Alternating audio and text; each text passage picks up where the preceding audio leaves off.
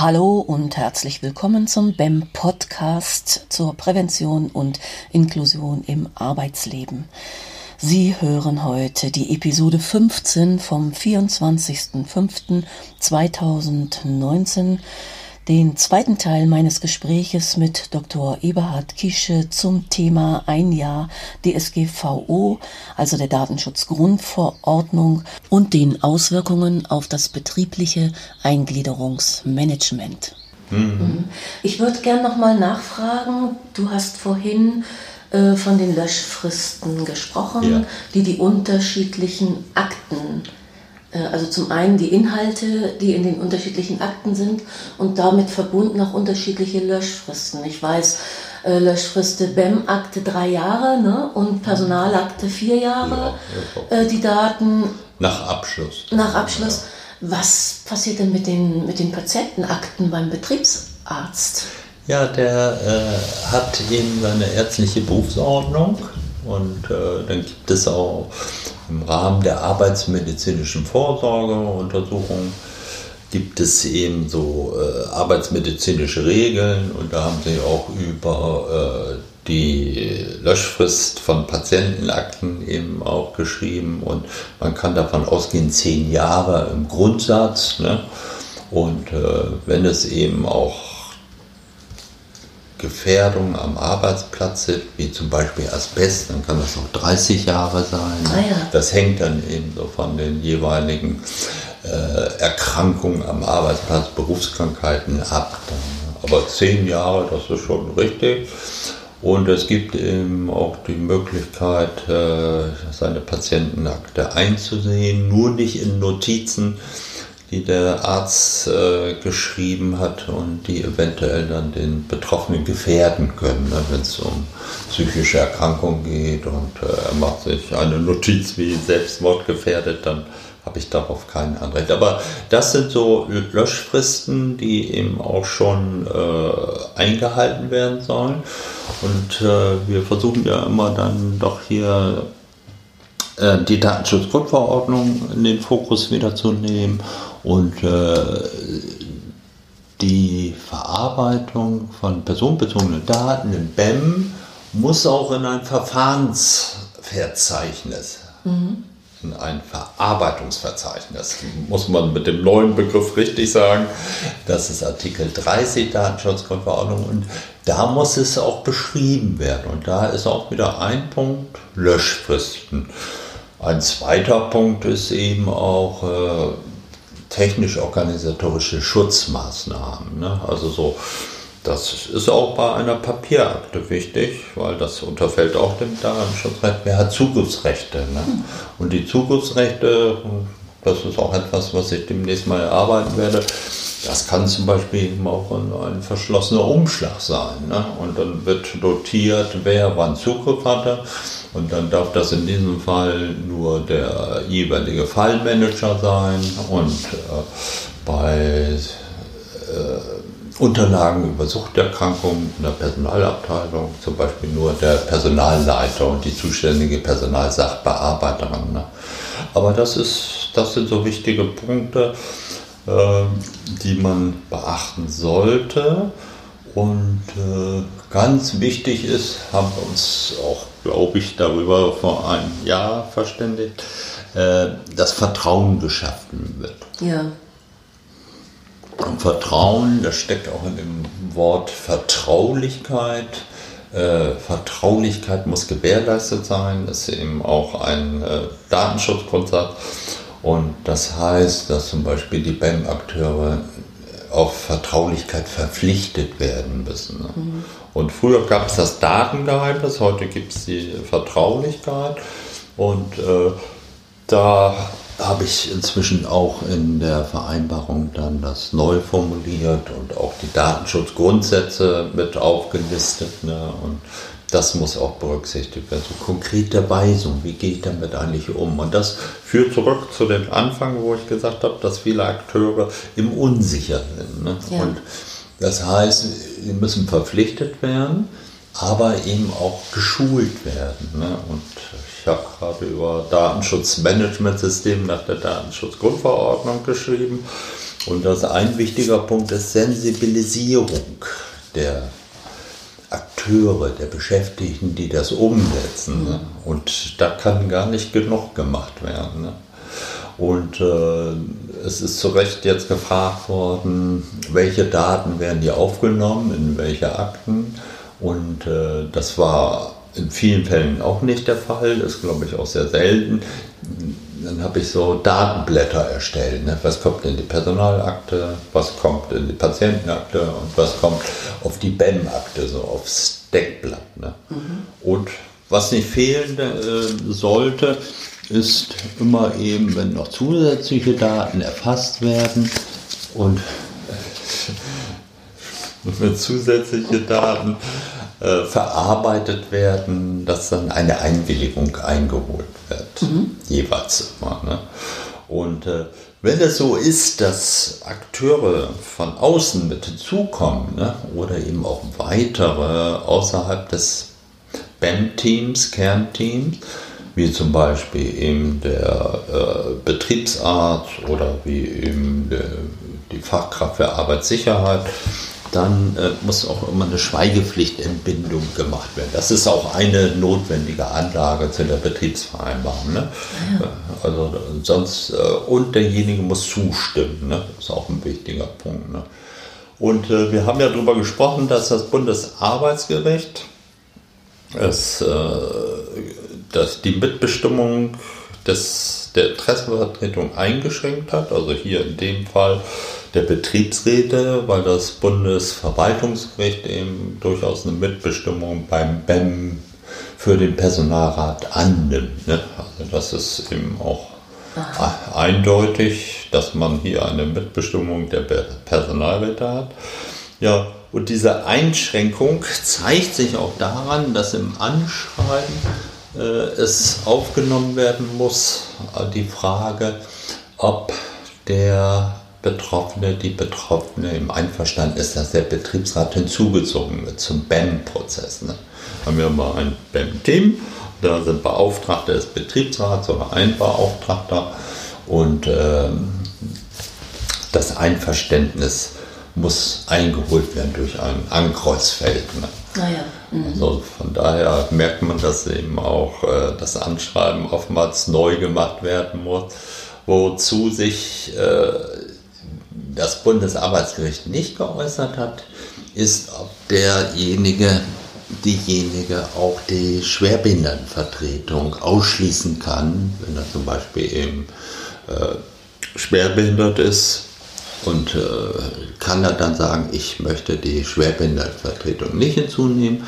Und das geht nicht, weil das hat das Bundesarbeitsgericht nicht entschieden, ne, dass die SBV draußen gelassen werden kann von den Betroffenen. Mhm. Und durch die Neuregelung des Sozialgesetzbuches 9 ist es so, dass die Rechte der Schwerbehindertenvertretung noch gestärkt worden ist und sie müssen eigentlich bei allem, was ist äh, und was die äh, Menschen mit Behinderung und Schwerbehinderung betrifft, hinzugezogen werden. Ne?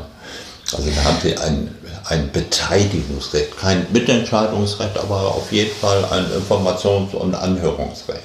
Okay, das würde ja bedeuten, dass das im Umkehrschluss die betroffenen Rechte ein bisschen einschränkt, weil wenn der auf alle Fälle dabei sein muss, dann ist ja der Betroffene nicht mehr souverän des Verfahrens und kann den sozusagen nicht abwählen. Ja, das ist hier so, äh, dass wir uns alle dann fragen sollten, wozu sind eigentlich solche Interessenvertretungen? Ist ja nicht nur der Betriebsrat oder Personalrat, die Schwerbehindertenvertretung, gibt es auch eine, einen Richterrat. Ne? Mhm. Und wozu sind die da? Die sind da, um die Betroffenen zu schützen. Ne? Mhm. Und äh, die schützen die Grundrechte der Beschäftigten.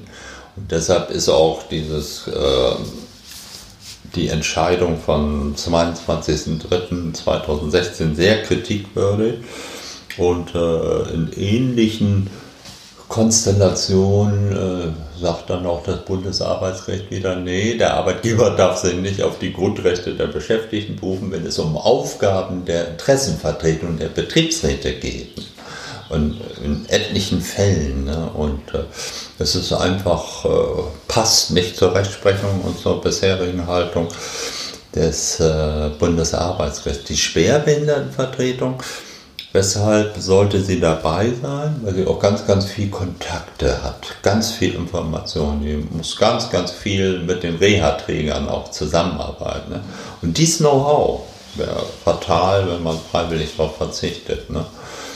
Und ich habe es so gemacht, äh, dass ich eben auch dafür plädiere, dass auch, und das ist auch die Haltung und die Position von Franz Josef Duvel in seinem neuen Kommentar, äh, zum Sozialgesetzbuch 9, dass die Schwerbehindertenvertretung auch bei Menschen, die nicht schwerbehindert sind oder von Behinderung oder eher von Behinderung bedroht sind, ne, dass man die da hinzuzieht. Ne. Mhm. Und das kann man vereinbaren in einer Betriebsvereinbarung. Ne. Und das sehe ich auch so. Man kann in solchen Betriebsvereinbarungen nicht gegenüber der Datenschutzgrundverordnung äh, das Ganze zu Lasten der Beschäftigten äh, verschärfen und eben Schlechteres vereinbaren. Aber hier ist auch die Stoßrichtung eindeutig, dass eben die SPV, die Schwerbehindertenvertretung eben das Verfahren im BEM unterstützen kann und eben auch das gesamte Know-how da einfließen kann. Ne? Mhm. Also dieses mit der Selbstbestimmung der Betroffenen äh, ist das schon so, ne? Äh, auch, aber äh, auch beim Betriebsrat muss man noch bedenken, dass er ein Recht hat, eben den Prozess mitzugestalten. Und den Prozess, äh, wenn er jetzt nicht hinzugezogen wird, wenn es Konflikte gibt, dann könnte man immer noch fragen, richtet sich das, die Probleme, die der Betroffene hat, auf äh, das betroffene Betriebsratsmitglied? Geht vielleicht jemand anders? Das ist doch das eine. Und man kann den Betriebsrat aber aus der Begleitung des Prozesses nicht rausnehmen, weil das widerspricht dem Mitbestimmungsrecht, äh, was verankert ist eben sowohl im Betriebsverfassungsrecht als auch im Sozialgesetzbuch Nord. Deshalb habe ich hier jetzt mal in einem ersten Fall, und das empfiehlt aber auch eine Sozialrechtlerin, Bettina Schmidt, eine Beendigungserklärung mit aufgenommen. Und diese Beendigungserklärung, ne, da sehe ich als Betriebsrat nicht, um wen es sich konkret handelt, aber ob das Ganze erfolgreich war, Vertrauen geherrscht hat, ob Datenschutzprobleme aufgetreten sind, das wird sozusagen äh, dargestellt. Aha, ja. also eine eine, äh, nicht nur, dass sie informiert darüber werden, wer zu einem BEM-Berechtigten wird, mhm. sondern auch, wenn, äh, wann und wie die Fälle abgeschlossen wurden. Genau. Und während das äh, äh Wer ist ja noch personalisiert, während dann der Abschluss des BEM anonymisiert ist. Ja. Also die Beendigungserklärung bezieht sich auf einen konkreten Beschäftigten Ah, okay. Und dann habe ich das so unterschieden, so dass dann der Betriebsrat den Namen, die ganzen Daten des Beschäftigten nicht sieht. Ah. Aber er könnte dann theoretisch versuchen oder auch praktisch nachzuhaken, um wen es sich dann handelt, weil äh, offensichtlich Probleme mit dem BEM-Prozess aufgetreten sind. Ne? Aber äh, was dahinter steckt, ist, dass äh, man Grundsätzliches zu dem BEM-Prozess nochmal rekonstruiert. Äh, war genügend Zeit? Wie waren die Antwortzeiten? Ne? Wie war die Reaktionszeit? Ne? Äh, Gab es die richtigen Maßnahmen etc.? Und das, diesen Anspruch, äh, der, der, wurde auch nochmal bestätigt in einer Dissertation BEM und Datenschutz. Ne? Und mhm. Hinze, der ist schon er hat das sehr, sehr ausführlich alles eben auch erörtert und da gehe ich mit ihm tatsächlich auch konform. Und äh, ich weiß auch, dass Franz Josef Duvel das eben auch so sieht dann. Ne? Aber die Beendigungserklärung, das habe ich jetzt neu aufgenommen. Okay. Das ist in den Anlagen drin. Ne? Mhm. Okay. Gab, auch, äh, gab auch keine Probleme damit. Also. Ja. Nee, dass jedes BEM mal ein Ende hat und das auch, dokument und das auch dokumentiert wird, war ja bisher immer auch so, aber dass der Betriebsrat darüber nochmal informiert wurde. Das ist, ist, dann jetzt eine neue Qualität. Ja, in dem Fall vor allem, wenn es ist, äh, ja, nee, das ist schon richtig. In dem Fall, er wird nicht hinzugezogen, mhm. dann wird der Name gesperrt, die ganzen Daten werden gesperrt. Ist er von Anfang an sozusagen dabei, dann äh, ja, wird nicht das Gremium als Ganzes informiert, sondern die Vertreter des Betriebsrats im BEM-Prozess. Mhm. Ja, ich bin ganz bei dir, wenn es darum geht, äh, der, der Betriebsrat hat ja die, sogar die Verpflichtung, den, äh, den Prozess zu beobachten und äh, sicherzustellen und dass der mitgestaltet ja. wird. So. Also das ja im Moment äh, ist, lösen wir das so äh, oder ist meine Empfehlung dazu, äh, in der Tat am Schluss eines BEMs eine, eine, eine kleine Evaluation, eine Befragung zu machen mit bestimmten Fragen, die, auf die sich vorher im Zusammenarbeit mit dem Betriebsrat geeinigt wurde, dass, äh, und dass dann die aggregierten Daten, die, ähm, die man gesammelt hat von den einzelnen BEM-Fällen in den BEM-Prozessen, mhm. eben anonymisiert, zusammengefasst und dann Betriebs, dem Betriebsrat oder der Geschäftsführung nochmal vorgestellt ja, wird. Also um dann und um, um dann an der Stelle auch ins Vorgehen. Qualitätsmanagement einzugehen ja. und von, ins BGM erst Ne? Dass das in den Gremien ASA und äh, so diskutiert wird oder in Gesundheitszirkeln diskutiert wird, ob das da Auffälligkeiten gibt und Anpassungsmöglichkeiten mhm. gegebenenfalls in unterschiedlichen Abteilungen und dass dann ähm, genau das tatsächlich auch ins, äh, ins gesamte Qualitätsmanagement eingebunden wird. So, und in darüber, so bis die bisherige, also unser bisheriges Vorgehen, äh, darüber bekommt dann auch der Betriebsrat die Möglichkeit zu gucken, ne, also anonymisiert ja. mit den aggregierten Daten, ob, die, äh, ob da alles sozusagen mit rechten. Dingen zugeht. Genau. Nee, das habe ich auch schon erlebt und auch mitberaten, eben ja, auch eine okay. Evaluation. Also das gehst, da gehst du auch mit. Ja, und dann ist, sind die Punkte wieder, die so relevant sind und dann sind die Daten auch aggregiert worden. Es ist immer schwierig, also dann zu gucken, ob das dann wirklich anonymisierte Daten sind, weil du eben mit Zusatzwissen das dann de-anonymisieren kannst. Und ähm, wenn das eben nicht so viele Beratungen sind, ne, dann kannst du doch mit einem gewissen Zusatzwissen das wieder rekonstruieren, das wer es ist. Es, es heißt, es bleibt im Grunde, also es ist eine Mitarbeiterbefragung und äh, es muss natürlich auch freiwillig sein, das ist wichtig, haben wir so gemacht. Und dann habe ich mir die Daten angeschaut und eben auch versucht, das Ganze zu aggregieren. Und das war schon sehr wichtig herauszufinden, also dass oftmals so die Zeit fehlte, dass die Reaktionszeit auf den BEM-Fall, bis das losging, sehr, sehr lang war. Ne?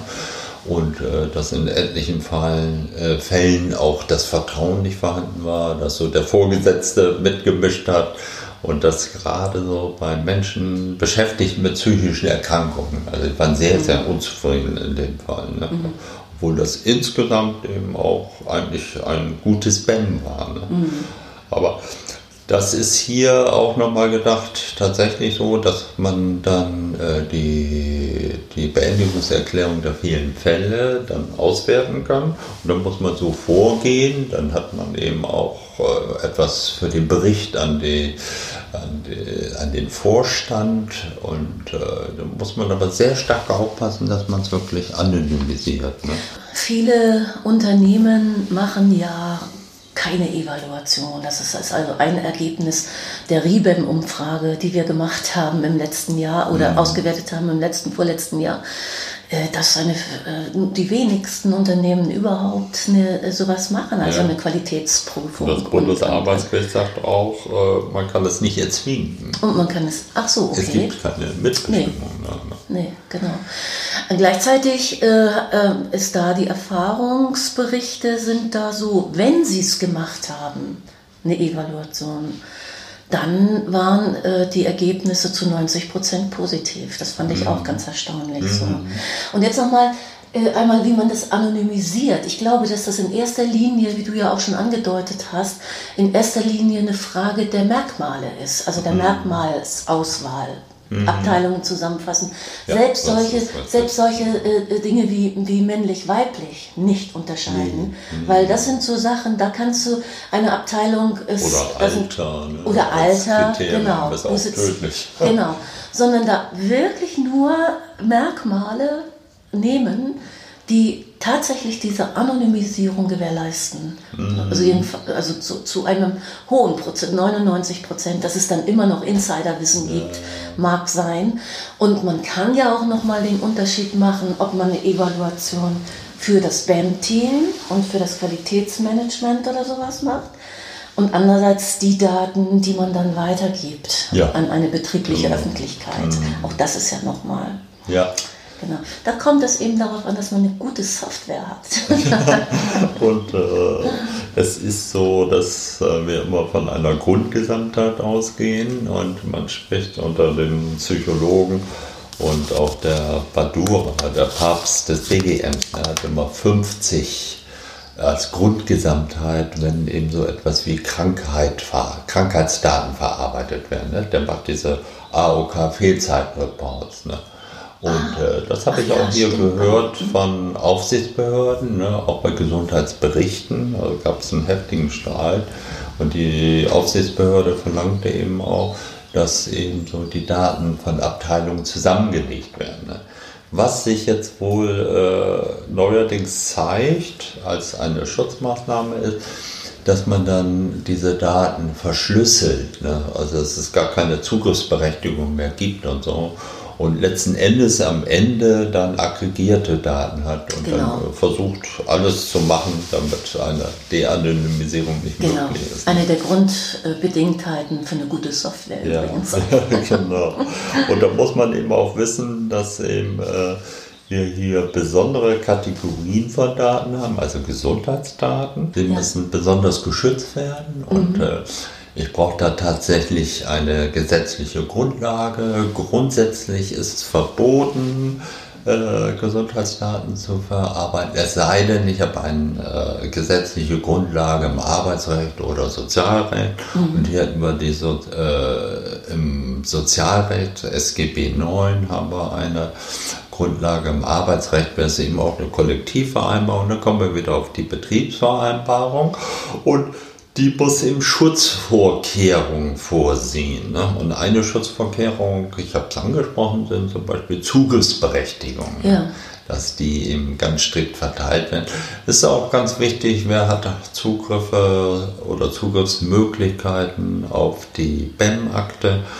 Und ich habe selber erlebt, dass eben in der Personalabteilung dann die BEM-Akten liegen in einem Schrank, der nicht abgeschlossen ist auf den jeder, den jeder öffnen kann und jeder Einblick nehmen kann in die BEM-Akten innerhalb der, des Personalwesens. Ne? Mhm. Das sind natürlich alles schwere Verstöße, die auch sanktioniert werden. Und äh, das finde ich ganz interessant bei Stefan Brink aus Baden-Württemberg, dass er eben auch ziemlich klar hervorhebt, dass eben der BEM-Prozess Eingliederungsprozess getrennt sein muss von der Personalabteilung, ne? mhm. weil das eben dann zu unterschiedlichen Zwecken genutzt werden kann. Und äh, dann wäre das eine wäre für die Kündigung und das andere wäre eben auch für die Eingliederung. Ne? Und äh, das war vorher nicht so eindeutig vor der Datenschutzgrundverordnung. Das ist jetzt klarer gesagt. Es gibt von der DGUV einen Leitfaden für Betriebsärzte und die sagten immer, es sollten nicht Akteure des Personalwesens daran teilnehmen. Jetzt wird deutlich, dass das eindeutig getrennt werden muss. Ne? Und das finde ich ist auch ein ganz, ganz wichtiger Punkt. Ne? Allerdings. Und äh, in Fällen, wenn tatsächlich im Unternehmen, im Verantwortlichen, die Funktion Gesundheitsschutzmanagement und BEM getrennt sind aus dem Personal, vom Personalwesen. Mhm. Das geht, ne? aber äh, nicht, wenn Personal Leute eben das BEM mitmachen und die Daten dort sozusagen auch dann äh, archiviert werden oder langfristig gespeichert sind und so. Das geht alles nicht mehr. Ne? Das finde ich ist auch eine gute Entwicklung. Dann haben wir äh, eben auch, dass man die Anforderungen hat, die Grundrechte Beschäftigten zu sichern. Das muss sich widerspiegeln tatsächlich in den Anlagen, im Text und es muss eben auch die betrifft aber auch das, was im Sozialgesetzbuch steht, eben also so die Selbstbestimmung. Ne? Das steht ja auch richtig drin im Sozialgesetzbuch. Oder die Betroffenen sagen, nichts über uns ohne uns. Ne? Und insofern lege ich auch sehr viel Wert, dass eben auch die Beendigungserklärung, dass das gemeinsam getroffen wird im Konsens. Ne? Äh, dass die äh, Einwilligung, die erteilt wird nach der Datenschutzgrundverordnung, tatsächlich eben frei erteilt wird, informiert erteilt wird und dann, da kommen wir dann wieder auf die Transparenz zurück, äh, in Kenntnis der Sachlage. Ne? Mhm. Und in Kenntnis der Sachlage heißt, ich muss umfassend aufklären. Ne?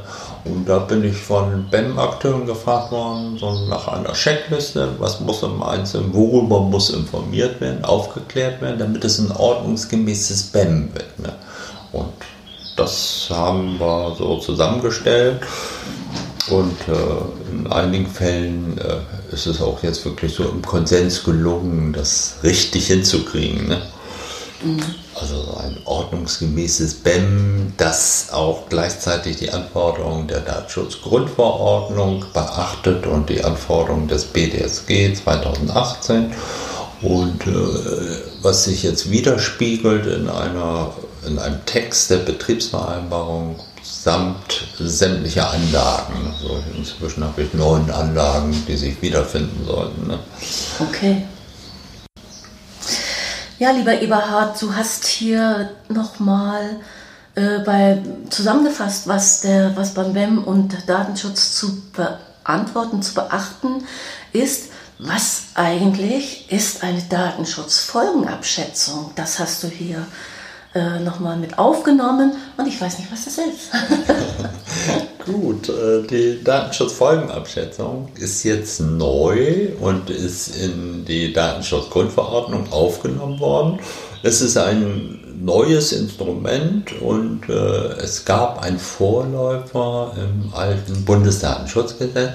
Das war die Vorabprüfung. Die Vorabprüfung äh, ob ein Daten, äh, ob eine Verarbeitung von personenbezogenen Daten im Datenschutz äh, gerecht ist.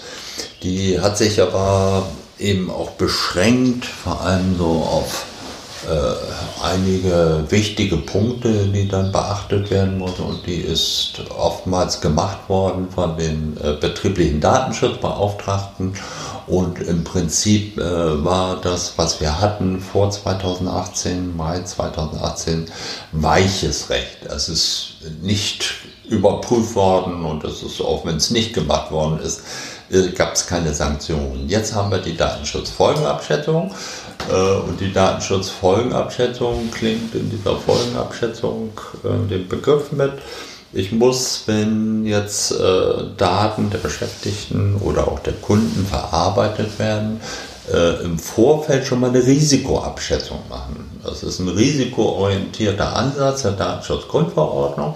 Und ich muss nachvollziehen, äh, auch schriftlich das festhalten, das ist die berühmte Nachweispflicht, welche Risiken entstehen können, wenn ich jetzt hier den BEM-Prozess durchführe und äh, ich eben personenbezogene Daten der betroffenen Beschäftigten eben verarbeite. Ne?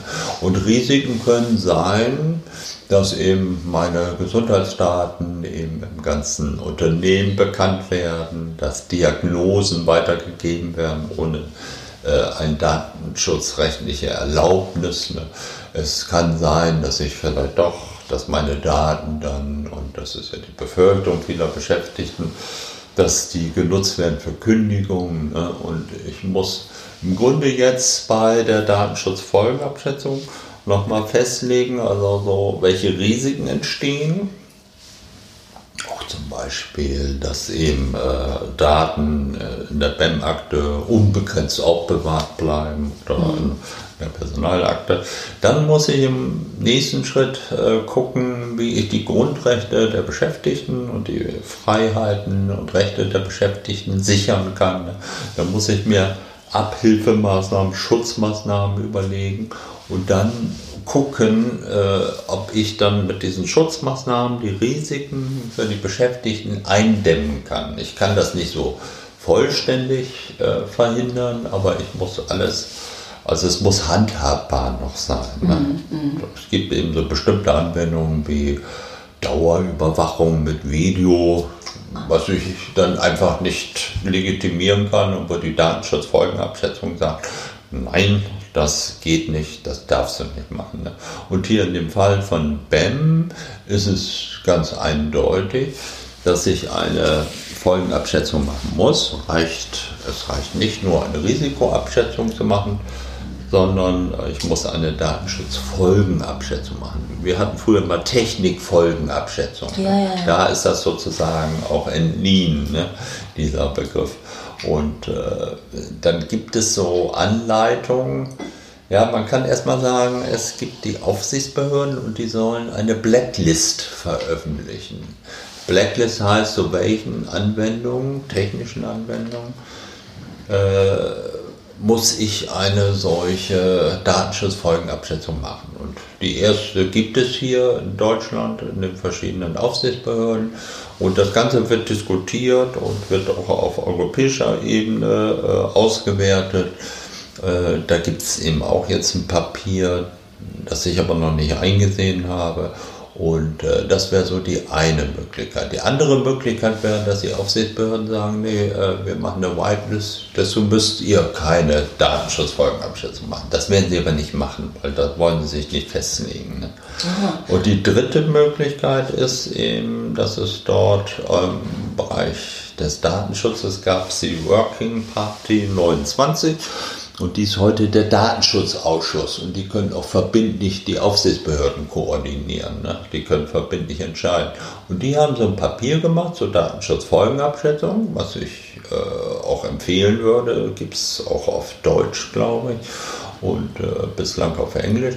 Und die haben acht Kriterien aufgelistet. Mhm. Und sie sagen jetzt von den Kriterien, acht an der Zahl, müssen zwei erfüllt sein, damit eine Datenschutzfolgenabschätzung gemacht wird die auch nachgewiesen werden muss, wozu ein Bericht erstellt werden muss, die nicht der Datenschutzbeauftragte macht, sondern die eben der jeweilige Fachbereich macht. Hier wird das so Gesundheitsschutz in einem Unternehmen. Ne?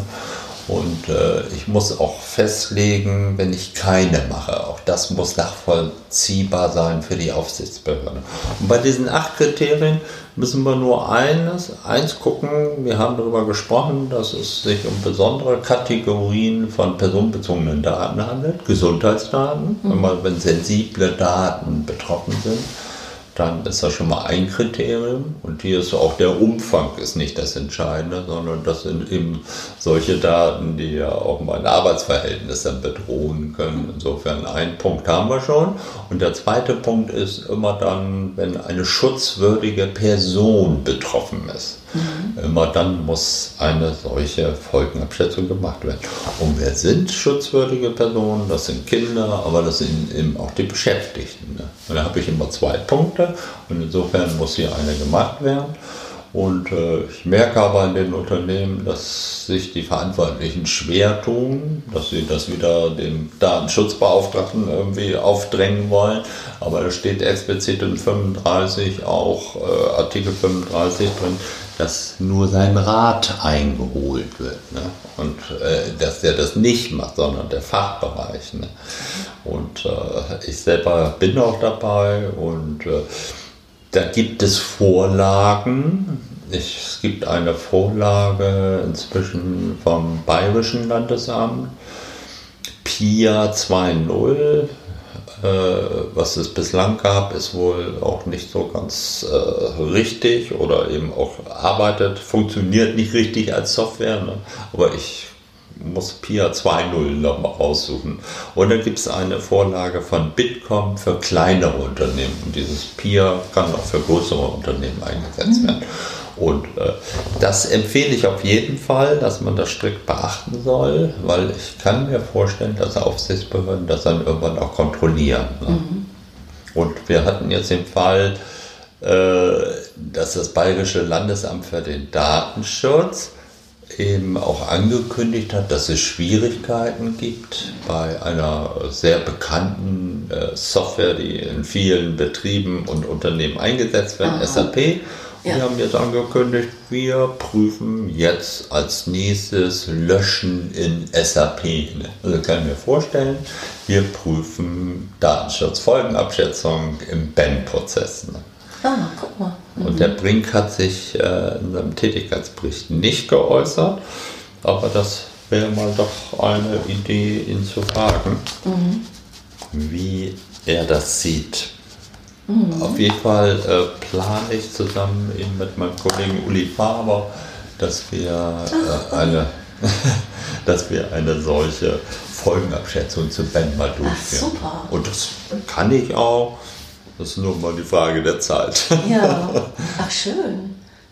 Vielen, vielen Dank, lieber Eberhard, dass du dich erneut nochmal mit deinem Wissen zur Verfügung gestellt hast. Das ist mit Sicherheit eine große Hilfe für viele, jetzt auch zur Orientierung da drin. Ich kann auch nochmal sagen, dass wir im Herbst diesen Jahres, wir beide zusammen einen Workshop anbieten in Hamburg am 24.10. Wer sich dafür interessiert, kann gerne mal mhm. auf meine Webseite gehen, also ipeco.de. Da sind weitere Informationen dazu oder ihr schreibt, Sie schreiben mir einfach eine kurze Info, dann schicke ich Ihnen eine Einladung beziehungsweise auch eine Anmeldung, eine Anmeldungsmöglichkeit dazu. Können Sie auch in den Show Notes dann finden. Lieber Eberhard, ganz lieben Dank, vielen, vielen Dank und freue mich auf unsere weitere Zusammenarbeit. Tschüss. Klar. Soweit also das Gespräch mit Dr. Eberhard Kische. Ich hoffe, es war erkenntnisreich für Sie.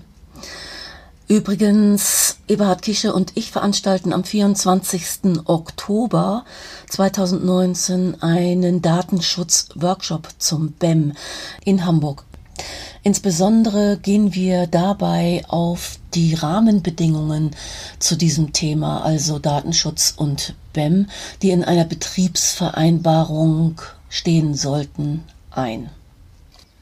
Wenn Sie daran interessiert sind, dort mitzumachen, freuen wir uns und Sie bekommen weitere Informationen auf unserer Webseite www.ipeco.de. Da finden Sie dann auch einen Einladungstext, der mehr Informationen dazu bereitstellt und eine Anmeldemöglichkeit. Vielleicht sehen wir uns, wir würden uns freuen. Bleiben Sie auf jeden Fall gesund und achten Sie auf sich.